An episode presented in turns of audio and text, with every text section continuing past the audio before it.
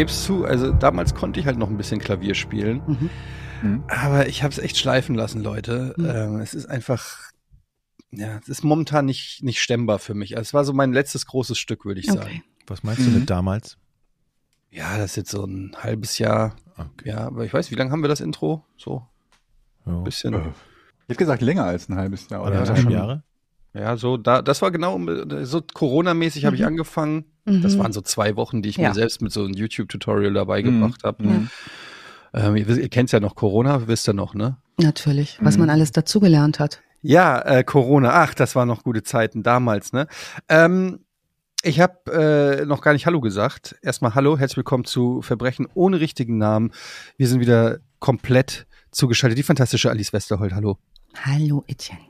Der sagenumwobene Georg Zahl Hallo. und Jochen Dominikus. Hallo.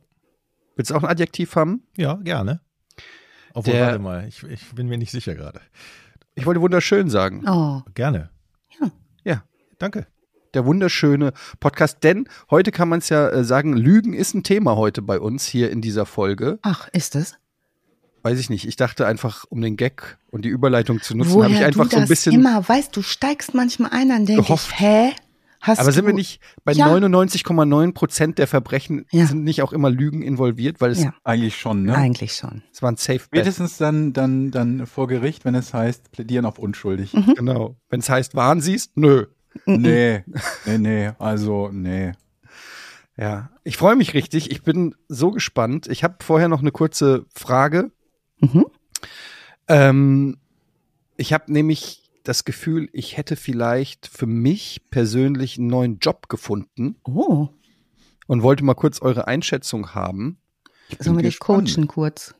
Einfach wie, äh, also ich meine es tatsächlich auch ein bisschen, ich weiß, es klingt jetzt, als Ja. ob jetzt ein Gag kommt, Ja. Mhm. aber ursprünglich war es ein Gag, dann habe ich mehr drüber nachgedacht und habe gesagt, ey, wieso ist das eigentlich ein Gag? Wieso ist Mhm. das nicht Mhm. eigentlich echt? Und zwar habe ich ähm, Bekannte von mir, die bei der Eintracht arbeiten. Mhm. Mhm. Und ihr wisst ja, ich bin großer Eintracht-Fan und ich verbringe viel Zeit im Internet und mit Mhm. Fußballspielern und Managerspielen und so weiter. Und ich habe das Gefühl, ich bin ein sehr guter digitaler Scout. Okay. So ein Internet-Scout. Mhm. Der, Mhm. und dann habe ich jetzt gestern, habe ich meinem äh, guten äh, Kumpel, liebe Grüße, Ralf Gunesch, habe ich einen Spieler geschickt mit Videos, mit Daten, Fakten und habe ihm das geschickt und ich hoffe, dass er das dem Manager der Eintracht mal so auf den Tisch legt. Mhm. Okay. Und jetzt habe ich mir überlegt, wäre das nicht ein geiler Job für mich, wenn ich Mhm. digitaler Chef-Scout von der Eintracht wäre? Ich glaube, das ist eine Aufgabe, die kann eine KI besser übernehmen als du. ja, falls die menschliche Komponente da. Ich glaube, das kann jemand anders besser übernehmen als du. Warum? Ich bin häng die ganze Zeit im Internet. Die haben doch keine Zeit. Der Markus Krösche oder so, die haben keine Zeit, den ganzen Tag äh, im Internet sich Videos und also ich kann einfach, wenn sie den schon kennen, den Spieler, den ich rausgesucht habe, können sie ja sagen, kennen wir schon, braucht man nicht. Aber vielleicht stoße ich da irgendwo auf Gold und die sagen, wer ist denn der Typ? Der haben wir noch nie gehört.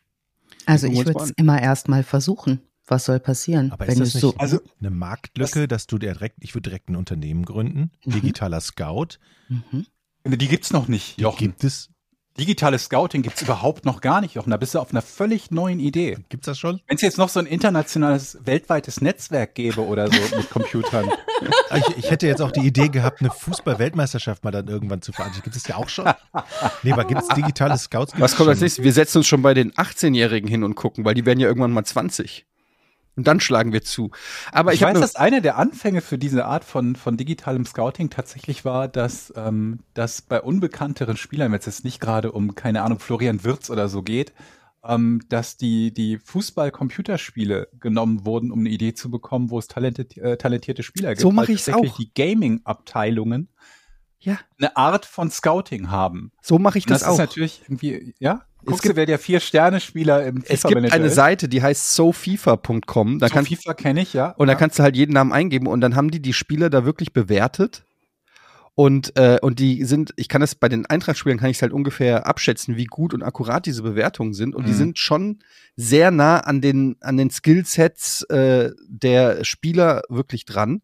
Ja, oder guck dir die Transfermarkt-Marktwerte an. Und die, sind kannst ja du auch noch rannehmen und so weiter. gegriffen. Ja, und das ist die Schwarmintelligenz, die es ja früher in der Form gar nicht gab. Mhm. Aber mittlerweile ist die in dem Bereich. Und kennt ihr den Film Moneyball? Habt ihr den mal Ja, gesehen? klar. Mhm. Und da geht's ja auch, Jochen nicht, Bin ich riesen Fan von, von dem Film. Ja, von und da geht's ja, da geht's ja auch in so eine Richtung, wo man sagt, okay, die scouten mal anders, nämlich nach Statistiken und, und Daten und Mhm. nicht nach, äh, so wie das, früher bei der Eintracht war es ja auch so, da saß ein, äh, äh, ein Bert Hölzenbein auf dem, äh, auf der Tribüne und hat gesagt, der, der macht das mit seinem Auge, ne, der sieht das. Der hat das Mhm. Auge, ne, der hat, der hat das Hol der Holz, der hat das Auge, der sieht das, das ist der nächste Gomez, ne. Mhm. Ja. Und heutzutage äh, läuft das halt ein bisschen anders. Und das ist die Chance für mich, weil ich würde so gern für die Eintracht arbeiten, aber ich würde auch gerne in Hamburg bleiben. Das Ding ist, dass es schon zwei sehr erfolgreiche Fußballclubs gibt, die genau auf dieser Moneyball-Basis quasi und diesem digitalen Scouting, äh, ja, wie gesagt, sehr erfolgreich sind. Einer davon ist Brentford in der ähm, englischen Premier League. Die aufgestiegen sind, glaube ich, aus, ich weiß nicht, wo sie ursprünglich herkamen, dritte Liga oder so und sind jetzt mittlerweile in der ersten äh, englischen Liga quasi aus dem Nichts gekommen.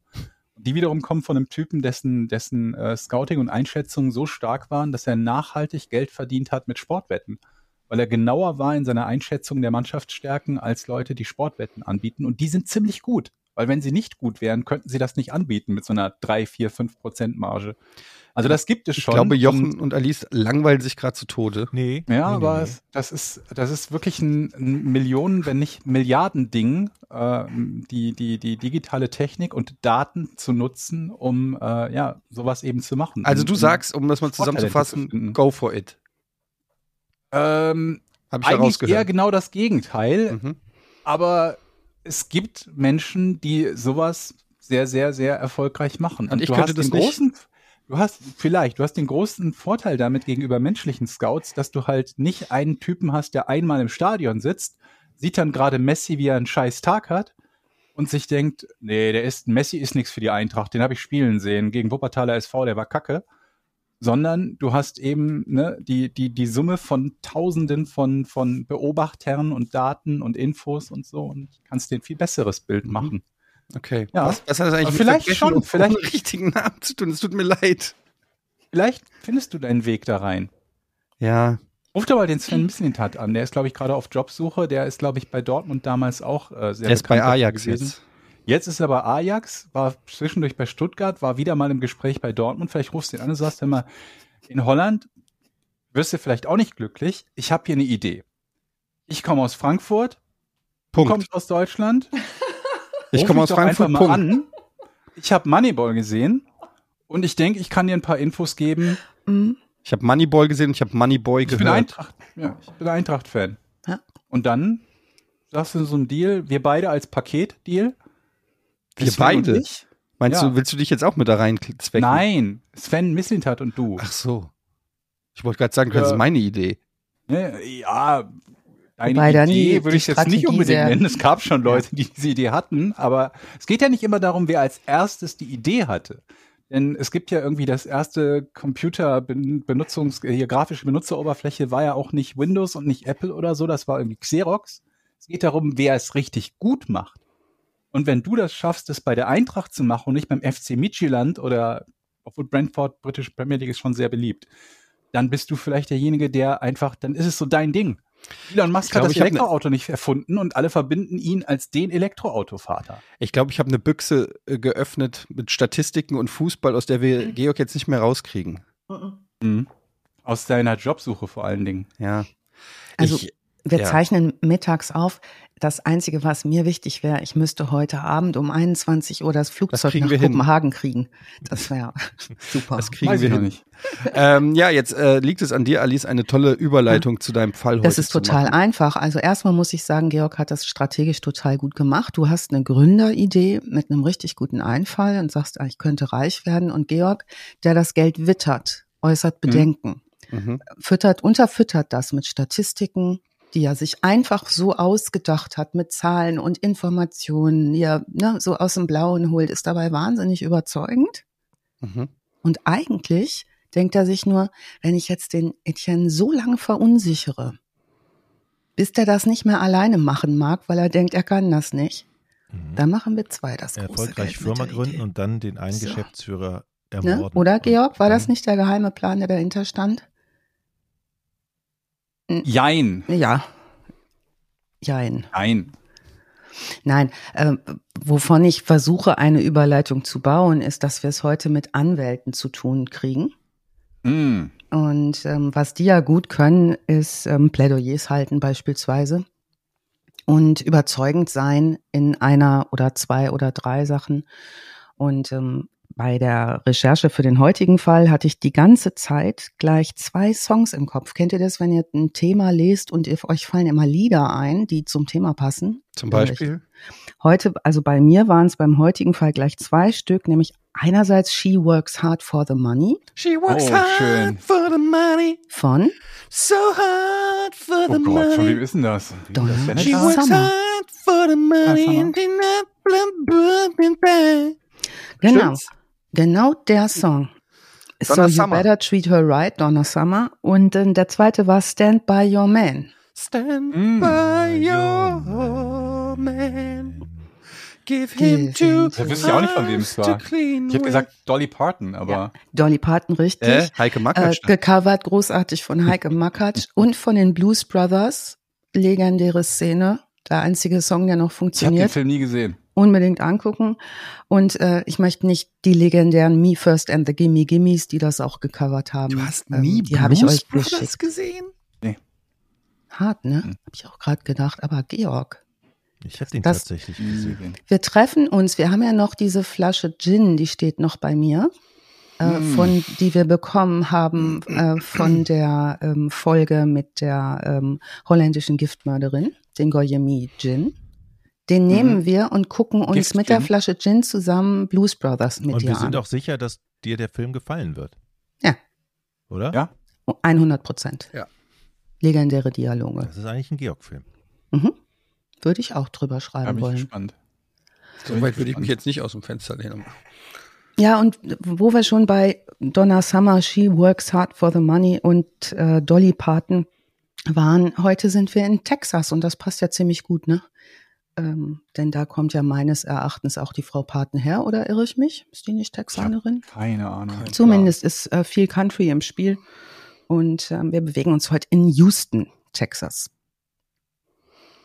Und wir gucken uns ein spannendes Trio an, das eigentlich nicht so sehr unbedingt ein freiwillig zusammengekommenes Trio ist, aber was auf dem Weg passiert, äh, werden wir jetzt hören. Also da wären zunächst die Stearns.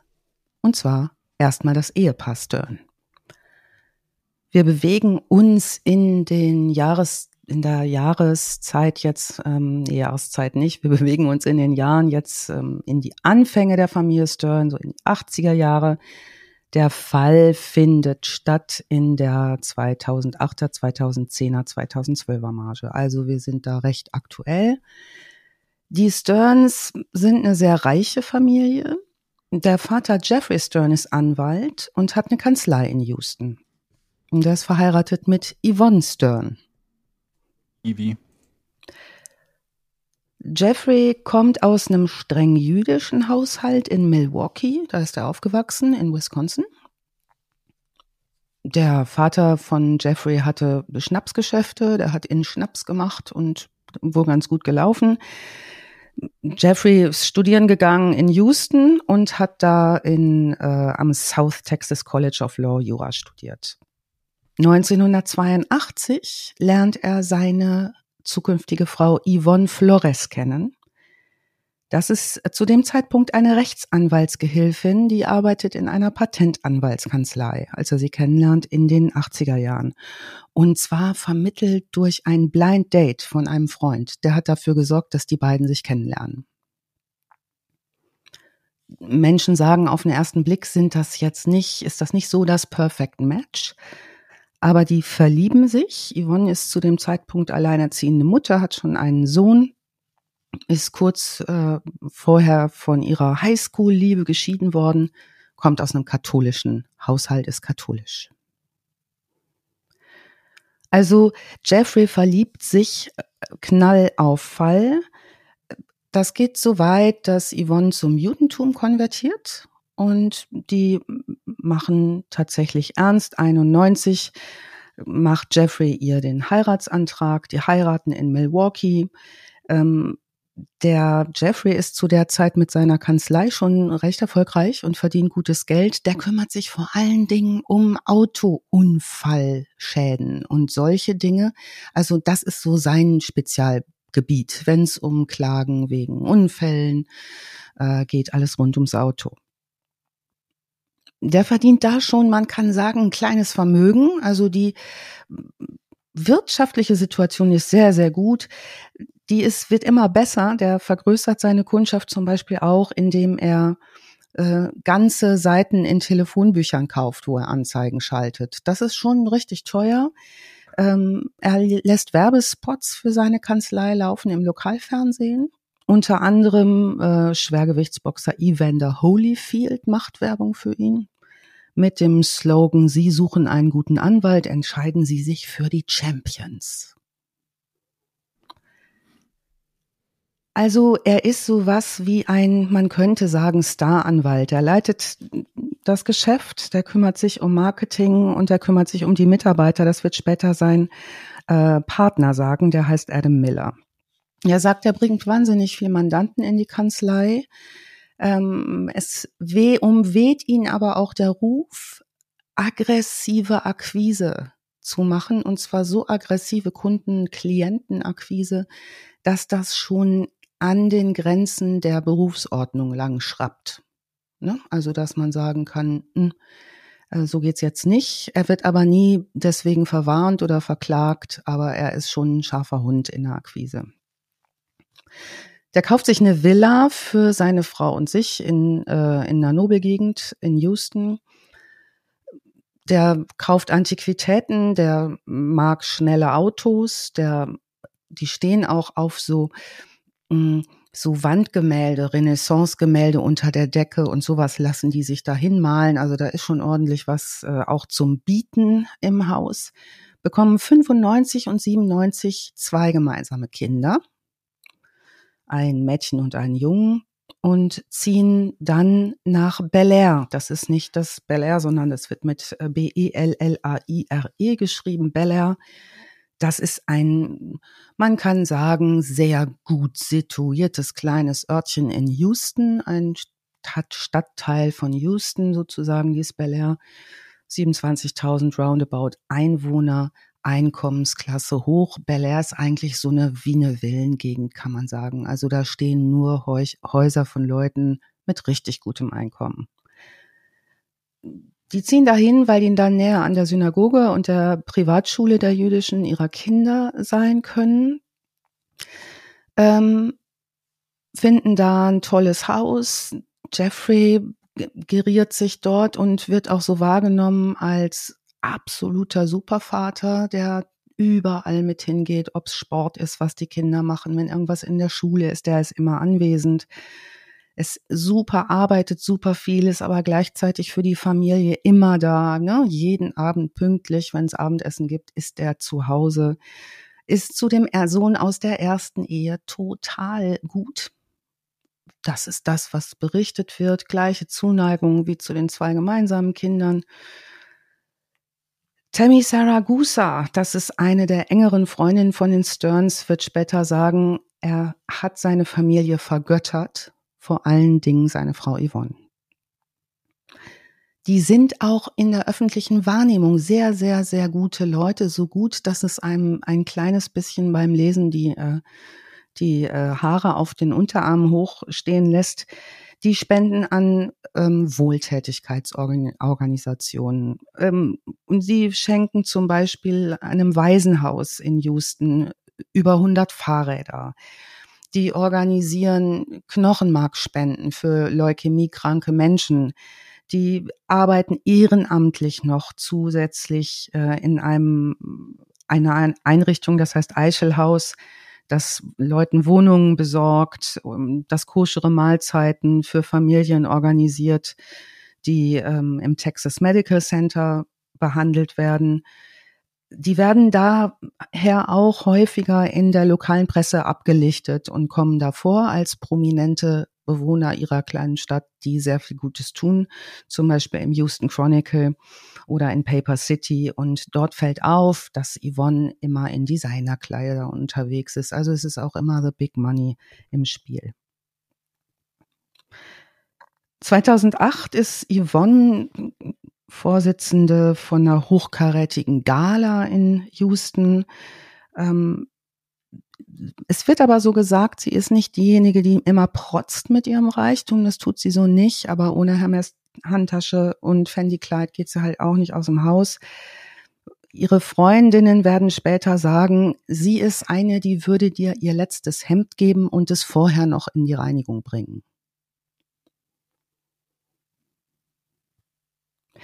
Später wird Yvonne vor Gericht aussagen, und zwar, ähm, dass die Leute ihr sag, gesagt haben, dass sie sich ein Leben wie das der Stearns sehr wünschen. Jetzt könnte man denken, bei all diesem Karitativen, bei all der Familienarbeit, bei all der Anwaltskanzleiarbeit, bei der Öffentlichkeitsarbeit, ist Jeffrey Stern eigentlich gut durchbeschäftigt. Ne? Also wenn ich mir das so anhöre und durchlese, würde ich sagen, da habe ich ordentlich zu tun. Vielleicht wäre es mir sogar ein bisschen zu viel. Hm. Er ist aber auch anscheinend gut organisiert. Der schafft es nämlich ab 2008, eine Affäre mit einer Frau zu beginnen, die das Duo Jeffrey und Yvonne ab nun sagen wir mal begleiten wird. In irgendeiner Form. Also er beginnt eine Affäre also ist mit eine offene einem, Beziehung oder wie? Nee, ähm, noch nicht so richtig. Was jetzt passiert ist, dass er diese Affäre beginnt, ohne dass seine Frau davon weiß oder das auch je geahnt hätte. Ähm, und zwar ist seine Affäre eine Frau namens Michelle Geiser. Und die war Kundin bei ihm. Guter erster Versuch. Mhm. Okay. Sie war die Sekretärin von ihm. So ähnlich. Ja, okay. Ja, Klassiker ne? in der Kanzlei, wir kommen drauf. Also wer ist Michelle Geiser? Praktikantin? Hm, sie hat einen Weg hinter sich, als sie in seiner Kanzlei landet, der auch von einer guten Karriere geprägt ist, aber aus ganz anderen Beweggründen. Hier ist ihre parallele Entwicklung zur Familie Stern, Love Story und Erfolgsstory. Ihre eigene Version der Ereignisse hat sie ähm, in 70 Seiten aufgeschrieben aus Gründen. Die Gründe werden wir erfahren. Nach ihren Angaben ist sie 72 auf den Philippinen geboren und zieht 1984 mit Mutter und Geschwistern nach Houston zu ihrem Vater, der dort schon arbeitet. Also der ist Einwanderer und hat dort Arbeit. Fängt nach der Schule bei einer Anwaltskanzlei für Personenschäden an, die sich darauf spezialisiert haben. Mhm. Ist auch für andere Anwälte als Büromanagerin tätig, wie man das nennt. Heute wird man sagen, ja, Sekretärin oder damals hätte man gesagt Sekretärin, heute Büromanagement. Also was sie, was tut sie in diesem Job? Sie trifft Mandanten, sie äh, sorgt dafür, dass Berichte vollständig sind, die schreibt an Versicherungen, ähm, wird beschrieben als angenehme Person, als Person, die weiß, was sie tut, redegewandt, gut erzogen, immer professionell gekleidet und vor allen Dingen mit einem Wunsch, nämlich aus der relativ ärmlichen Familienhintergrundsgeschichte auch rauszukommen. Das ist eine Einwanderungsgeschichte und ähm, sie ist sehr, sehr fleißig. Es wird gesagt, ihr Gehalt ist häufig an die Fallzahl gekoppelt, die sie bearbeitet, so provisionsbasiert. Deshalb bleibt sie häufig länger, auch um mehr Geld zu verdienen. 2005 stirbt ihr Vater. Sie unterstützt ihre Familie finanziell, lebt mit denen zusammen im Haus, kleinem Haus. Sie hat zwei Autokredite am Start. Sie bezahlt die Studiengebühren für ihre Geschwister. Also sie hat schon eine große Motivation, viel Geld zu machen. Trifft sich ab und zu mit Männern, datet auch, heiratet aber nie. Ähm, später werden Männer, die auf der Stern-Seite eng befreundet sind, über sie sagen, sie sei eine sehr flirty Person.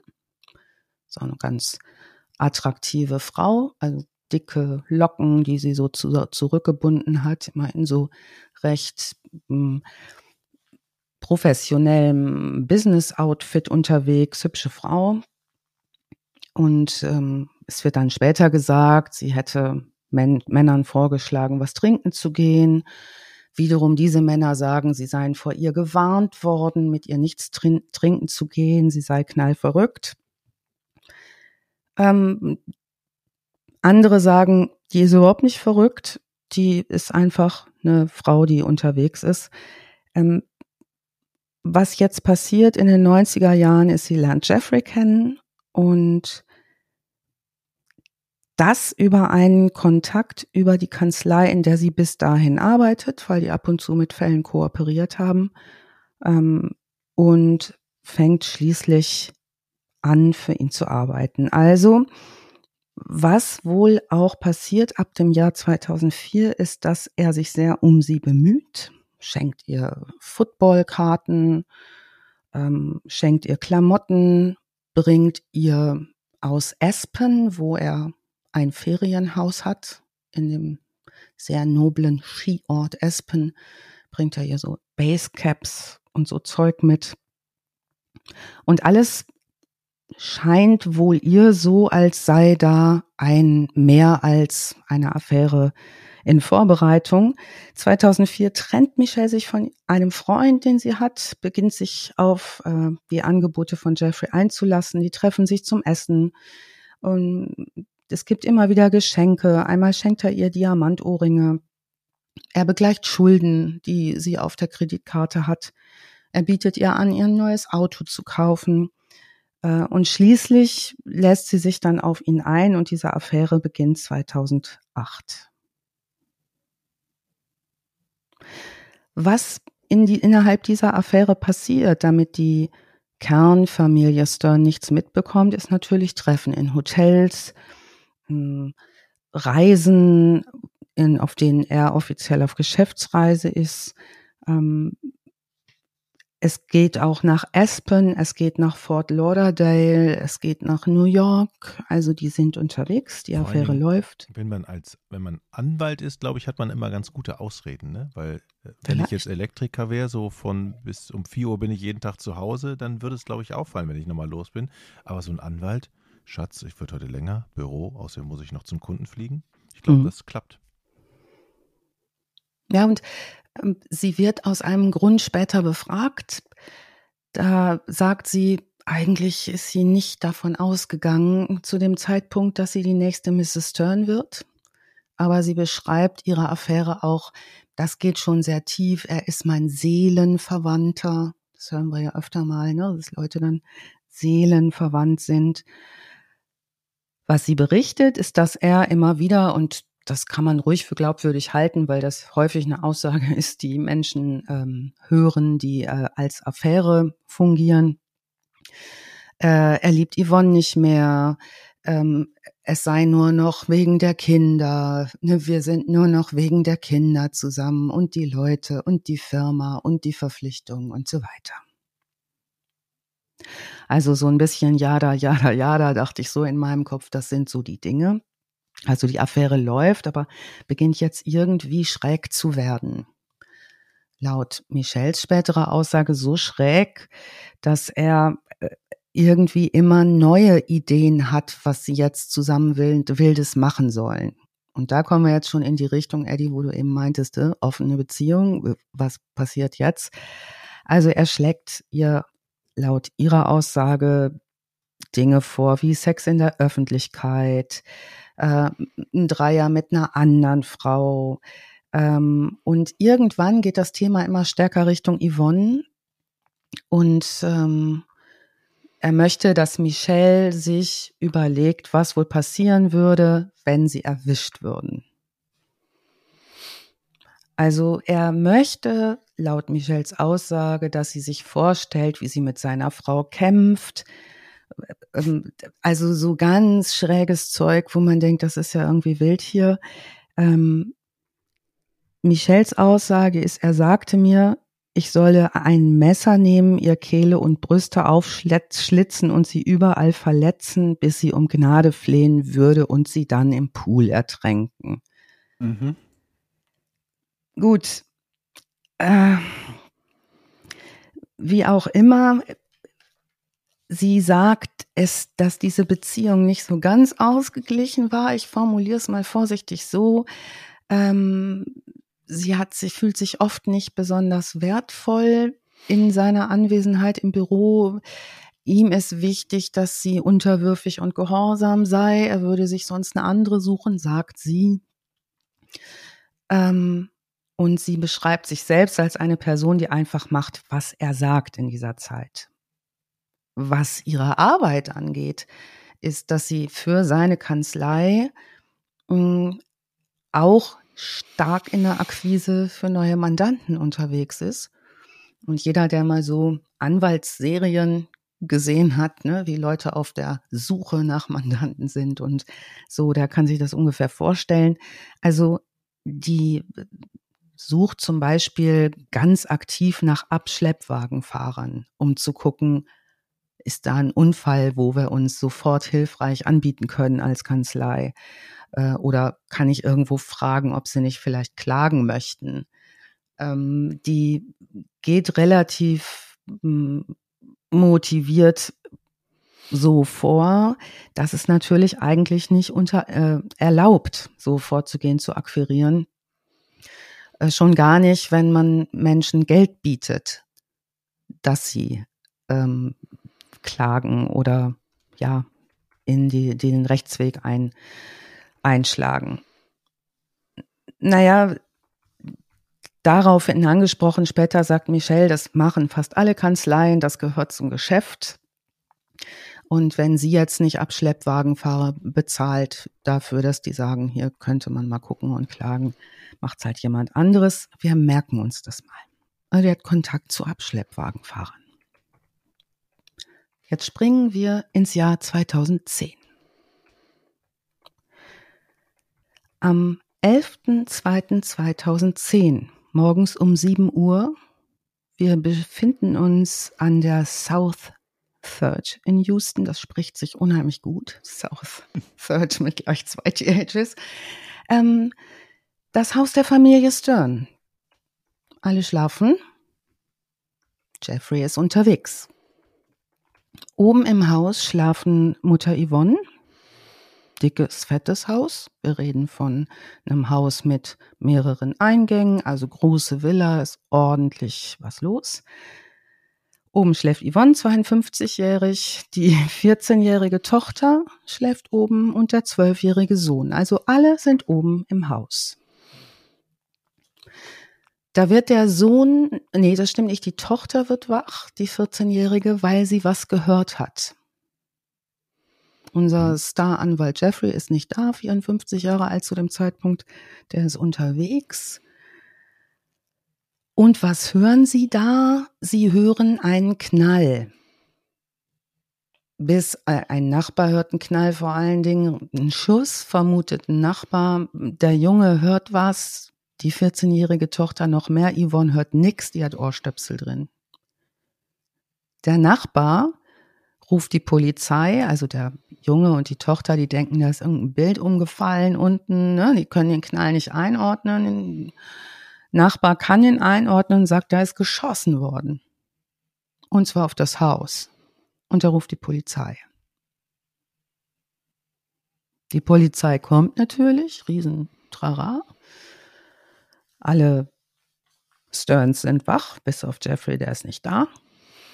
Und keiner kann sich erklären, was das gewesen sein kann, wer da aufs Haus geschossen haben kann, warum aufs Haus geschossen haben kann. Es gibt keinerlei Spuren und man vermutet, na, es waren vielleicht irgendwie Teenager, die unterwegs waren, aber so richtig Spuren gibt's nicht und die Polizei kriegt das nicht durchermittelt. Es kommt der 11.04.2010, zwei Monate später, ein zweiter Vorfall am Haus, ähnliches Setting. Es klingelt um 22.30 Uhr an der Haustür der Familie Stern. An der Haustür gibt es so eine Scheibe, durch die man durchgucken kann, wenn jemand klingelt. Eine kleine Scheibe. Da guckt Yvonne durch, sieht einen Mann, der durch die Scheibe lächelt. Und in dem Moment schießt der Mann auch schon durch die Scheibe auf Yvonne. Die drückt sich blitzschnell an, dem, an die Wand mit dem Rücken. Die Kugel verfehlt Yvonne und auch ihren Sohn, der dahinter steht, um Zentimeter. Der Schütze flüchtet und sie können nur noch sehen, wie er in einem Van wegfährt. Jetzt ist natürlich wieder die Polizei äh, eingeschaltet und so langsam dämmert der Polizei auch, das richtet sich hier anscheinend gegen die Mutter. Da geht es um Yvonne Stern und dieses zweite Schießen ging an ihre Person. Jeffrey Stern ist sofort zu Hause, ähm, der ist völlig außer sich, beauftragt als allererstes eine Sicherheitsfirma, diese Sicherheitsfirma baut zum Beispiel kugelsichere Fensterscheiben ein. Die lassen sich Eisentore vor der Eingangstür aufbauen. Da werden überall Überwachungskameras jetzt installiert. Der, der Jeffrey Stern macht da jetzt keine, macht da kein Kleingeld, ne? Der installiert Flutlichtlampen im Eingangsbereich. Der kauft sich sogar einen deutschen Schäferhund. Dieser deutsche Schäferhund patrouilliert vor dem Haus wie so ein Wachhund. Und er kauft seiner Frau ein Toyota Sequoia. Sagt euch dieses Auto was? Ich, muss, nee. ich musste das recherchieren. Das ist der größte verkaufbare SUV. Das ist wie okay, ein Panzer. Okay, jetzt das Ding. Noch. Wie heißt der Toyota? Sequoia mit Se Q. Sequoia, okay. Oder Sequoia, sorry, habe ich versprochen. Ah, wie diese Riesenbäume, ne? Mhm. Boah, geil. also Dauerhafter Vierradantrieb. Ich wüsste, alter Schwede, das ist ein Schiff, ey. Ja, das ist ein Riesenschiff. Also, die soll sicher sein in ihrem Auto, ganz offenbar. Und das Haus ist verbarrikadiert wie sonst was. Ähm, Obendrauf sagt er jetzt Privatdetektiv auch nicht schlecht. Den setzt er parallel zu den Polizeiermittlungen an. Und er sorgt noch dafür, dass die gesamte ähm, Familie von einem Navy SEAL trainiert wird, wie man sich bei Überfällen zu verhalten hat. Die, Haben die Drohung bekommt zu irgendeinem Zeitpunkt? Wer denn? Familie, ob die Drohung bekommen hat. Ich habe verstanden, haben die Drogen bekommen. Nein, Drohungen. Nee, also soweit ich das hier gelesen habe, gab es keine Drohungen, sondern das kam so aus der Kalten. Mhm. Was aber doch passiert ist, dass sich nun die äh, Yvonne deutlich auch da nicht mehr sicher fühlt, trotz allem Bling und Blang und was da so installiert wird an Sicherheit und Navy SEAL und Training und Schäferhund. Die ziehen jetzt in eine andere, in ein anderes Apartment das ist ein Stückchen weiter weg, und zwar in so ein Luxus-Apartment, The Meritage heißt das. So ein riesen Luxusteil, wo es unten so eine Tiefgarage für ihren Schiff, was sie da fährt, gibt. Und es ist der 5. Mai 2010, also schlappe drei Wochen nach dem zweiten Schussinzident. Es ist morgens, ähm, Yvonne hat einen schicken Sportanzug an und nimmt den Aufzug in die Tiefgarage, um in ihr Auto zu steigen, als plötzlich ein Mann mit Fliegerbrille, schwarzer Jacke, schwarzem Rollkragenpullover plötzlich auf sie zielt und sie anschreit, gib mir dein verdammtes Geld oder ich bring dich um. Sie hält so ihr Portemonnaie nach vorne, so umgedreht, gibt ihm das so der schießt ihr in den Bauch. Die Kugel schneidet ihre Leber und schneidet ihren Dickdarm und die Kugel bleibt in der Hüfte stecken. Sie schießt nur einmal? Er schießt nur einmal und entfernt sich und Sie schafft es, ins Auto zu steigen, zur nächsten Citgo-Tankstelle zu fahren, da reinzustolpern, schwer verletzt und bricht dort auf dem Fußboden zusammen. Noch im Liegen auf dem Boden bei Bewusstsein textet sie ihrem Mann, I've been shot. Jeffrey kommt aus dem Büro angerast in seinem schwarzen Maserati und kommt genau zu dem Zeitpunkt, als Yvonne gerade in den Krankenwagen geladen wird, um behandelt zu werden. Natürlich wird die Polizei informiert, natürlich äh, kann Yvonne die Aussagen machen, die sie machen kann.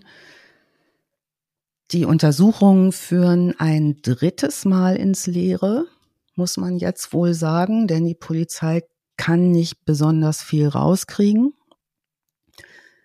Es werden TV-Spots geschaltet. Die Nachrichten könnt ihr euch vorstellen, in Houston sind voll damit. Das ist ein prominentes Paar. Das ist eine prominente Familie. Und natürlich findet das in der Lokalpresse statt. Vor allen Dingen zwei Mordversuche an jemanden, wo es keinen offensichtlichen Grund dafür gibt. Ne? Ja. Jetzt kommt der Polizei etwas zugute, etwa ähm, drei Wochen später, am 27. Mai, ruft ein Mann bei der Polizei an, und zwar aus einem Abschiebegefängnis. Und der sagt, er hat Yvonne im Fernsehen gesehen, in einem dieser Spots. Und er weiß alles über einen Mordplan, kennt sich gut aus und er möchte reden unter der Bedingung, dass er in den USA bleiben kann. Hm. Mhm. Er berichtet ferner, dass er einen Freund von früher hat aus seiner Kindheit, der heißt Richard Gutierrez. Und der hätte ihn nun Wochen vorher schon gefragt, ob er nicht vielleicht dieses Attentat auf Yvonne übernehmen wolle. Also der schickt die auf die Fährte dieses Richard Gutierrez und die Polizei findet Gutierrez. Und dieser Richard Gutierrez ist ein Fahrer für einen Houstoner Abriss- und Abschleppservice. Dieser Richard Gutierrez spricht jetzt über eine Frau namens Michelle Geiser. Und diese Frau, sagt er, die leitet ein Büro in einer kleinen Anwaltskanzlei in Houston. Und die wiederum würde ihn seit 2010 schon bitten, ähm, Killer zu besorgen, um Yvonne Stern zu töten. Und sie hätte ihm bei Erfolg 20.000 Dollar geboten. Er macht keinerlei Angaben, woher er Yvonne kennt. Äh, sie macht keinerlei Angaben ihm gegenüber, woher äh, sie Yvonne kennt. Sie sagt auch nicht, warum er dafür sorgen soll, dass jemand kommt und die umbringt. Das erfährt er alles nicht. Das reicht der Polizei jetzt aber erstmal für einen Haftbefehl. Mhm. Und die marschieren in die Kanzlei, in der Michelle arbeitet. Die kommt gerade aus einem Meeting, also diese End-30erin im schwarzen Business-Outfit, Philippiner, schicke Frau, kommt aus dem Meeting, Polizei ist einigermaßen sprachlos, denn hinter ihr steht Jeffrey Stern. Sind die sprachlos? Ich dachte, das ist sein Büro. Ja, die ähm, äh, haben das noch nicht verschaltet anscheinend vorher. Also die Polizei sagte selber, okay, die gehen in diese Kanzlei, aber die ähm, sind da relativ, also das, was ich darüber gelesen habe, ich komme gleich nochmal zu den Quellen, ähm, war, dass die, dass die Polizei das nicht mit ihm in Verbindung bringt. Aber okay. Äh, was halt in der Zeit schon passiert ist, dass ganz Houston ähm, ab jetzt irgendwie verfolgt, was da passiert. Die nehmen nämlich jetzt auch Jeffrey Stern fest, und zwar wegen illegalen Waffenbesitzes. Der trägt, als die reinkommen, um Michelle zu verhaften, eine Waffe am rechten Bein und hat eine Waffe in der Aktentasche.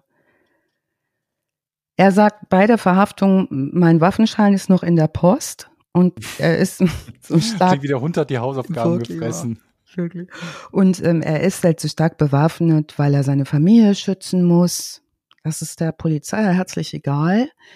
Also Jeffrey wird jetzt festgehalten im Stadtgefängnis, genauso wie Michelle Geiser auch. Ähm, er spricht mit Yvonne in Gegenwart der Polizisten am Telefon und die Polizisten hören durchs Telefon, wie sie äh, derartig ins Telefon schreit, nämlich wie konntest du das deiner Familie antun und auflegt. Jetzt geht's natürlich weiter mit den Ermittlungen und die Verfahren werden vorbereitet. Am 10.06.2010 wird Michel Geiser angeklagt wegen Auftrag zum Kapitalmord. Also niemand, es gibt niemanden, der nicht über diesen Fall sich informiert in Houston. Deshalb wird auch heute die Liste der Artikel sehr, sehr lang werden, die ich verlinke für diesen Fall. Ähm, es sind haarsträubende Entwicklungen. Später wird ein Beobachter das das große Geballer der Stearns nennen. Ähm, das geht durch die Gazetten. Zusammenfassen wird ab jetzt eher schwierig. Einer hat es aber gemacht und zusammengefasst hat diesen Fall Skip Hollandworth. Skip Hollandworth ist ein renommierter, mehrfach preisgekrönter Journalist des Magazins Texas Monthly. Die machen viel so Stories, Texas-basierte Stories, also kein News-Magazin, sondern eher eins, das längere, qualitätsvolle Berichte abliefert. Äh, später wird ein großes deutsches Medienblatt dem ähm, Skip Hollandworth den Bericht abkaufen und auch auf Deutsch übersetzen und verwerten. Also die erste unerwartete Wendung passiert jetzt, einige Stunden nach Michels Verhaftung, als sie erzählt, dass Jeffrey und sie ein Liebespaar sind. Sie sagt auch weiterhin, Jeffrey ist es gewesen, der ihr Geld gibt, um die Killer zu finden, aufzutreiben.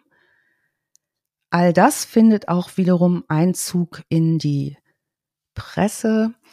Mm, Yvonne reicht die Scheidung ein. Die sagt, das ist jetzt, reicht jetzt so. Also ihr Mann ne, in Untersuchungshaft ähm, diese ganze Geschichte.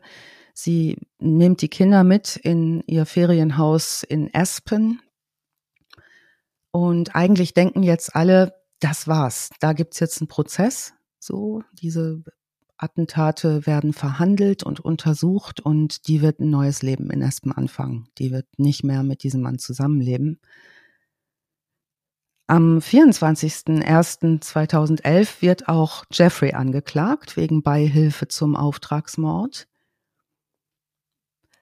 Und jetzt gibt es eine plötzliche und relativ spektakuläre Wendung der Geschichte.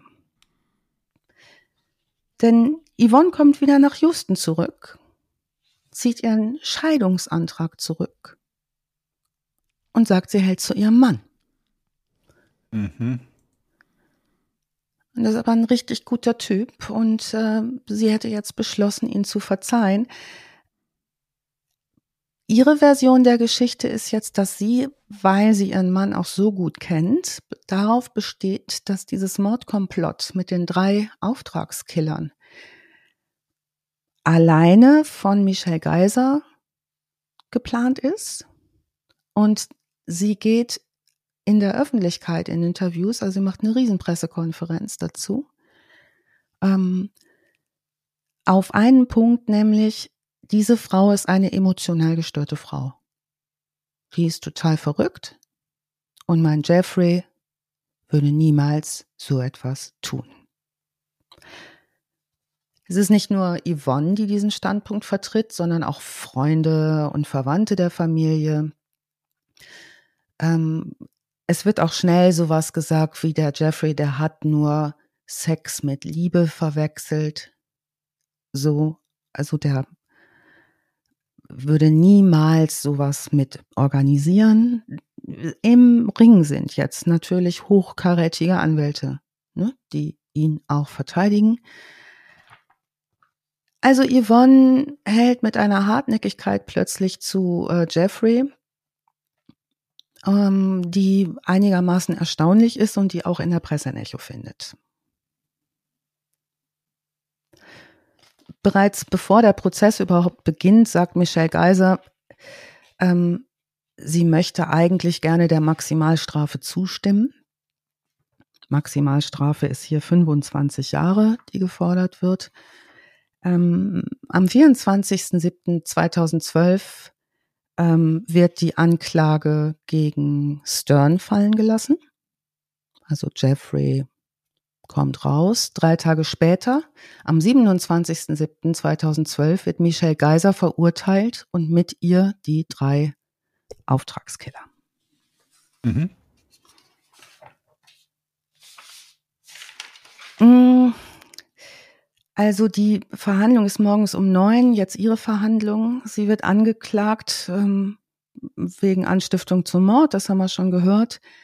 Und es gibt einen Deal, einen sogenannten Plea-Deal. Das heißt, ähm, der, der Richter ist einverstanden mit 20-jähriger Haftstrafe, wenn sie alles zugibt und aussagt. Das macht sie. Nicht viel. Das hatten wir, glaube ich, letztes Mal, ne, diese Plea-Deals, also mhm. dass ne, vieles gar nicht mehr so intensiv zur Verhandlung äh, führt. Ähm, das gefällt aber Yvonne Stern überhaupt nicht. Und die reicht nochmal Zivilklage ein.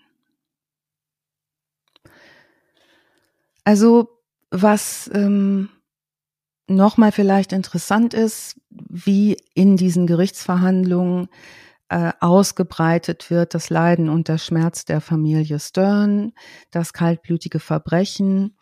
Ähm, nun ist ja das Verfahren gegen Jeffrey eingestellt. Die Bezirksstaatsanwaltschaft von Harris County sagt, also es reicht nicht aus, was an verfügbaren Beweisen da ist, um da überhaupt die Verhandlung gegen Jeffrey zu rechtfertigen.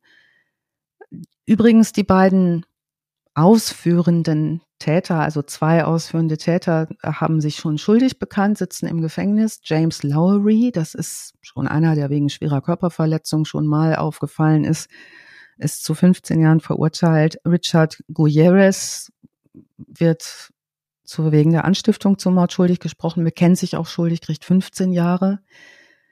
Der Schütze bei äh, einem der Versuche, Damian Flores, der ähm, sitzt schon wegen ähm, versuchten Kapitalmords in einem anderen Prozess, aber ist sowieso im Gefängnis, weil er schon ein Drogending am Laufen hatte. Also der ist auch schon weggeknastet. Was von beiden anwaltlichen Seiten nicht bestritten wird, ist, dass Michelle äh, nach einem Auftragskiller ähm, gesucht hat und sich an diese Abschleppwagenleute gewendet hat, um die zu finden.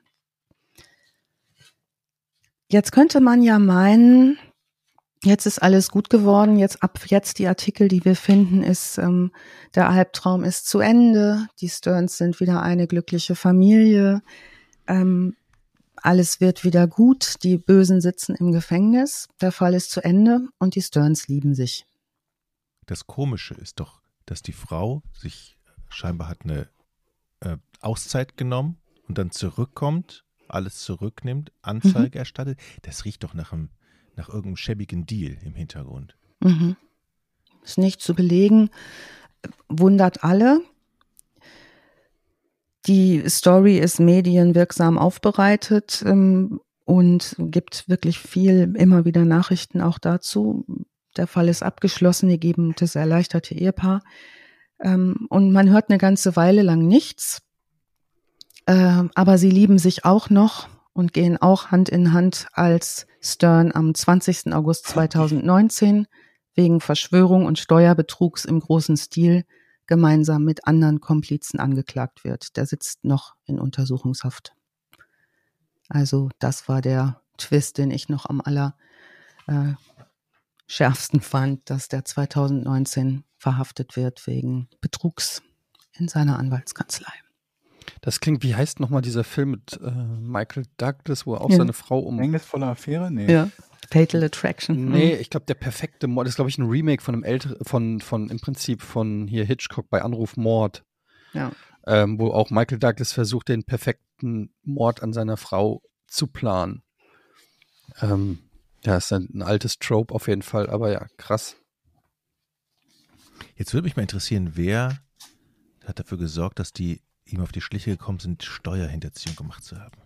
Jetzt kann man viel, Tja, viel spekulieren. Gute Frage, viel Jochen. Extrem gut. Naja, gut, also die, die IRS, die dürfen ja von sich aus ermitteln. Da muss ja nur einer gewesen sein, der sich gedacht hat, ich mag den Typen nicht. Gucken wir mal, ob ich was von ihm finden kann. Also was sie auf jeden Fall gefunden haben, ich habe mir dazu die Akte nicht mehr so ganz so tief reingezogen, aber ähm, gefälschte Steuererklärung ist halt auch schwierig. Ne? Das ist aufgefallen. Also insofern, ja.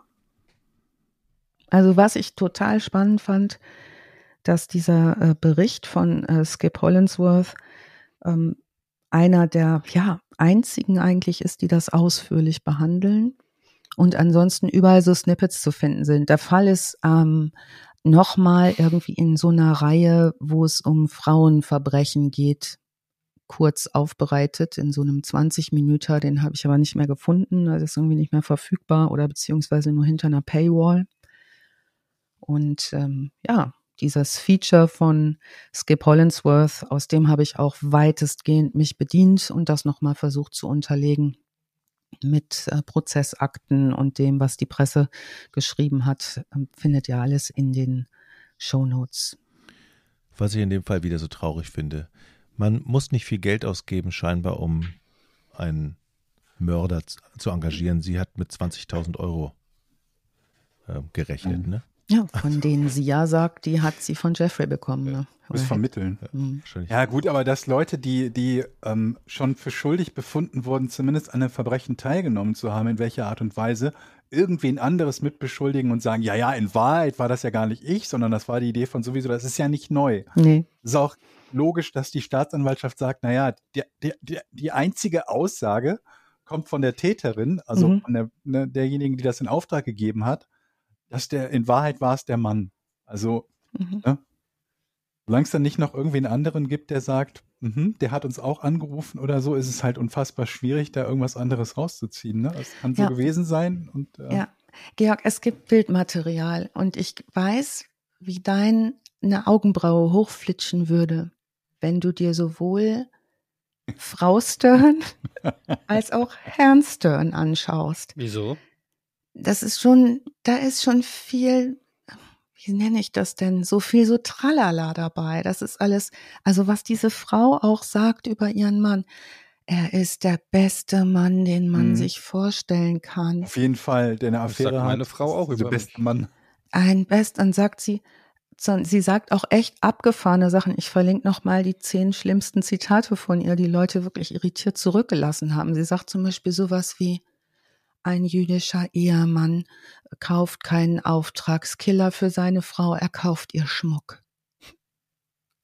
Also sie sagt so, sie sagt solche Dinge. Poesie. Mit, hm? Poesie ist das.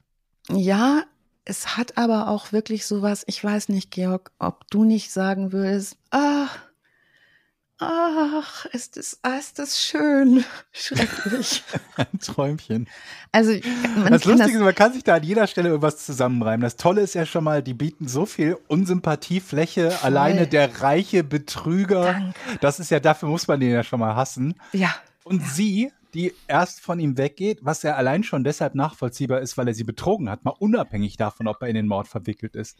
Und dann die Frage, was danach passiert. Glaubt sie wirklich an seine Unschuld in Sachen Verbrechen und hat ihm ja. verziehen, dass er fremdgegangen ist? Ja. Oder sind da andere? Die Jochen sagte, hat ja auch schon spekuliert, was mag da der Fall gewesen sein? Es kann ja auch sein, dass der Anwalt ihr gesagt hat, du pass mal auf, du hast keine Chance, an die Hälfte seines Vermögens ranzukommen. Und sie sagt, okay, Plan B. Ja. er ist unschuldig. So. Ich war schon kurz, Keine davor, Ahnung, ne? ich war schon kurz davor, Einzug, äh, Einwand zu, zu, führen, zu sagen, hey, endlich hat die Frau, gibt es in dieser, ja. in, die, in die Serie immer eine Frau, die einen Schlussstrich zieht. Das haben wir ja, ja auch nicht so oft gehabt. Oftmals war es ja so, nee, ich bleib da, genau wie es dann gekommen ist. Und dann kommst du damit um die Ecke, ja, die hat das genau das, das gleiche dann doch gemacht am Ende. Ich war sehr enttäuscht. Ich glaube, das ist, deswegen ist der Fall vermutlich auch so beliebt. Ne? Du, hast, du hast erstmal Leute, die, die, die, die super bekannt sind ja. in, dieser, in dieser Gegend, so lokale ja. Celebrities sind. Und dann eine Spekulation, die in jede Richtung gehen kann, was genau. jeden der Beteiligten betrifft. Sowohl ja. von der, der Affäre, als auch von der, äh, vom, vom Ehemann, als auch vom, äh, vom Opfer. Ja. Äh. Also sie macht, sie macht zum Beispiel noch einmal eine Aussage, die habe ich gerade nochmal gesucht. Ähm, da spricht sie über ihren Jeffrey und sie sagt, es gibt ja diese Zeitungsartikel, die zehn Zeichen, dass dein Mann fremd geht. Mhm. Darauf mhm. bezieht sie sich. Und dann sagt sie, davon hat mein Jeffrey nichts getan, gar nichts. Er hat nicht abgenommen, hat keinen Sport angefangen.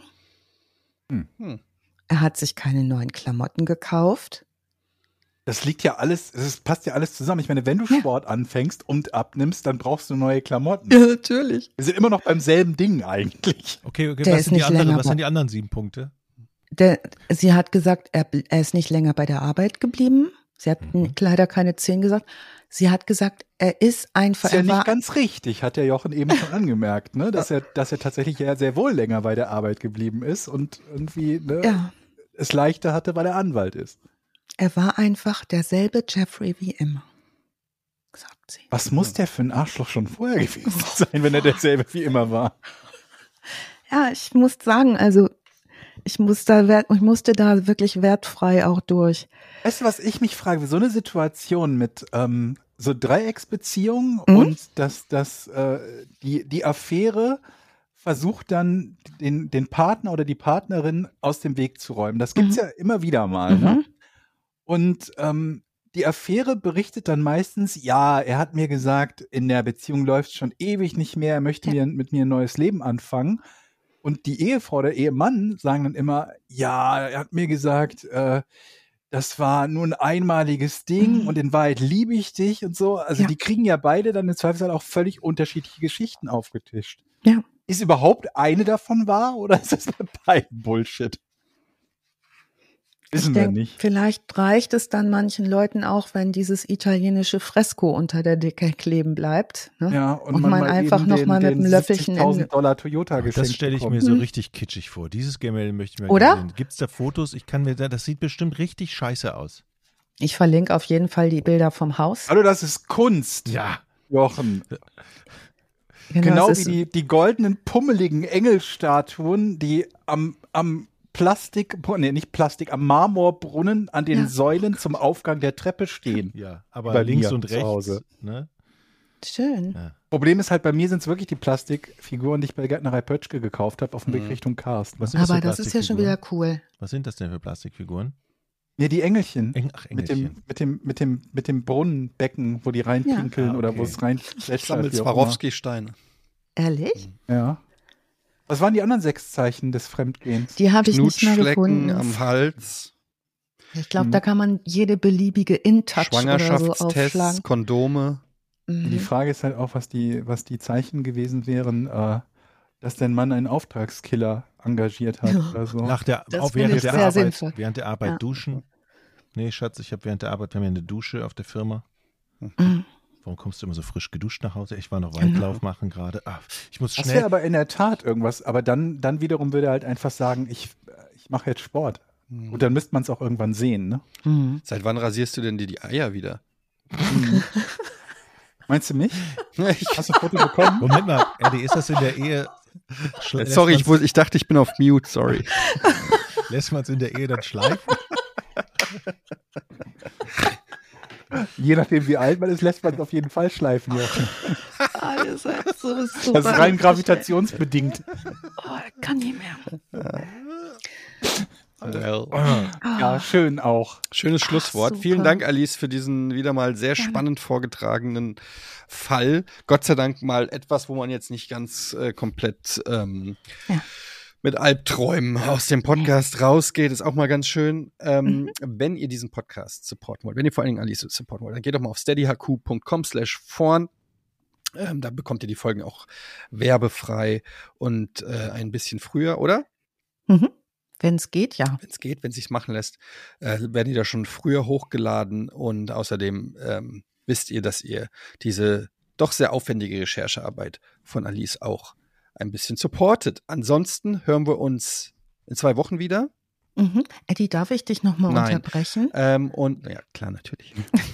Nein, aber du redst dann auch weiter. Man nimmt dir das so ab. Ich hätte jetzt auch gesagt, okay, dann nicht. Tschüss, bis zum nächsten Mal. Nein. Ich ähm, wollte fragen, ob wir vielleicht eine kleine neue Rubrik zum Schluss Nein. einführen Also, dürfen. und dann sehen wir uns in zwei Wochen. Okay. Und ich kann es noch dreimal hintereinander machen. Schade. Du willst eine neue Rubrik? Mhm, Und zwar ähm, schreiben uns Menschen öfter mal. Und wir haben zu der letzten Folge, nämlich der Nummer 66 Giftmörder im Pausenraum, eine ganz interessante Zuschrift bekommen. Und zwar von, äh, ich nenne sie mal unserem Forni A. -Punkt. Kürze ich das mal ab, weil Mhm. ich nicht weiß, ob der Name genannt werden darf. Ich habe sie, äh, hab sie gefragt, die Person, aber sie hat mir darauf noch nicht geantwortet. Und die hat ähm, 2018 im Landeskriminalamt NRW angefangen im Labor und die hatten den Fall auf dem Tisch, den Butterbrotmörder, über den wir letztes Mal gesprochen haben. Und schreibt uns, dass die sowohl, also dass die wohl in seinem Keller auch radioaktive Stoffe gefunden haben. Das fand ich hochinteressant, mit denen er experimentiert hat. Und man hat auch überhöhte Quecksilberwerte in den Körpern seiner Frau und seiner Kinder gefunden, die wahrscheinlich indirekt verursacht wurden. Weil sich die also Hände sie, nicht vernünftig gewaschen hat. Also sie hat sich äh, immer gefragt, ob wir irgendwann den Fall machen und hat sich total gefreut, dass wir den Fall gemacht haben, weil sie mit dran war. Und sie sagt, auf ihren Laborflurgängen haben sie solche großen eingerahmten Bilder zu hängen. Und da hängt sogar ähm, ein Bild des besagten Pausenbrotes mit dem weißen Pulver drauf. Das hängt dort an der Wand. Oh, sehr schön. Mhm. Ja, ne? Also vielen Dank dafür und. Was ähm, brauchst du bei dir in der Wohnung, Alice? was ich aufhänge? Ja, ja. Das vergiftete Pausenbrot und so. Jetzt nicht irgendwelche Fotos von irgendwelchen Serienkillern oder so, sondern das pulverisierte Pausenbrot. Ich habe hier ein Blechschild, da steht Hurra Bier drauf mit einer Frau, die so ein Bierglas hochhält. Das ist ein Anfang. Das geht, ne? Aber das ist eine, eine, schöne Idee, dass wir äh, regelmäßig auch mal so ein bisschen, machen wir bei äh, Porn ja auch, äh, ja.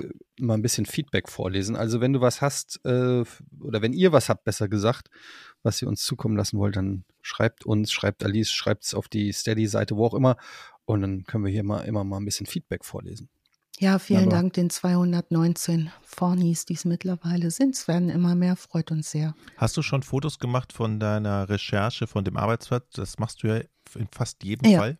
Ja, okay. das habe ich gemacht, als der Schreibtisch am wildesten ausgesehen hat. War sehr viel Handschriftliches dabei. Kann man sich nämlich auch angucken bei Steady. Okay. okay. Dann wünsche ich euch noch einen tollen Tag und äh, allen, die uns zugehört haben, bis zum nächsten Mal. Tschüss. Macht's Tschüss. gut.